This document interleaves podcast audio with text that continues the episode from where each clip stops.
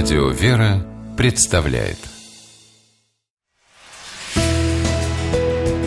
Литературный навигатор Здравствуйте! У микрофона Анна Шапилева. Писатель Ефим Сорокин – сплошная загадка и тайна.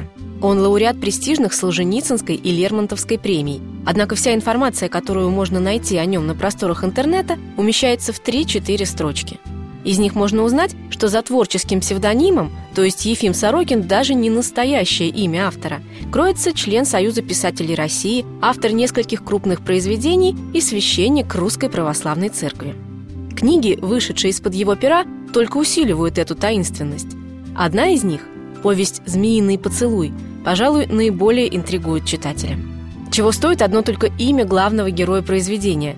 Его зовут Офонасий Микитин – те, кто знаком с хождением за три моря купца Афанасия Никитина, могут подумать, что повесть – парафраз этого древнерусского литературного памятника. Однако для такого писателя, как Ефим Сорокин, это было бы слишком просто. «Змеиный поцелуй» – это одновременно и лихо закрученный детектив, и мудрая философская притча, и опасное путешествие в глубины собственного «я».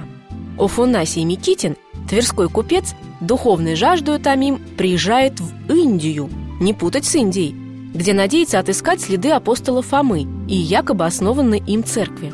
Офанасий буквально бредит этой идеей, настолько, что порой ощущает самого себя апостолом, вложившим свои пальцы в раны Христа. В таком состоянии он становится легкой добычей для представителей темных, враждебных христианству сил, которые используют его духовное искание в своих целях и, как сказали бы сегодня, основательно промывают Офанасию мозги, намереваясь сделать его пешкой в своих планах завладеть миром. В аннотации книги утверждается, что сходство имени главного героя с древнерусским путешественником за три моря – чистая случайность.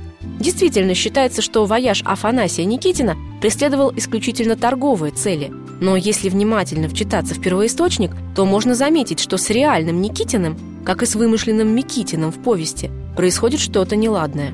«Погибла вера моя, постился бесурманским постом», пишет путешественник – но вера главного героя из книги Ефима Сорокина, к счастью, выдержала все испытания. Пройдя через них, она только окрепла, а герой понял, что змеиный поцелуй бывает куда опаснее укуса, но и для него обязательно найдется противоядие.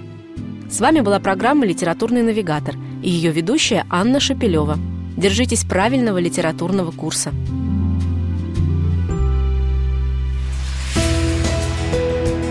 Литературный навигатор.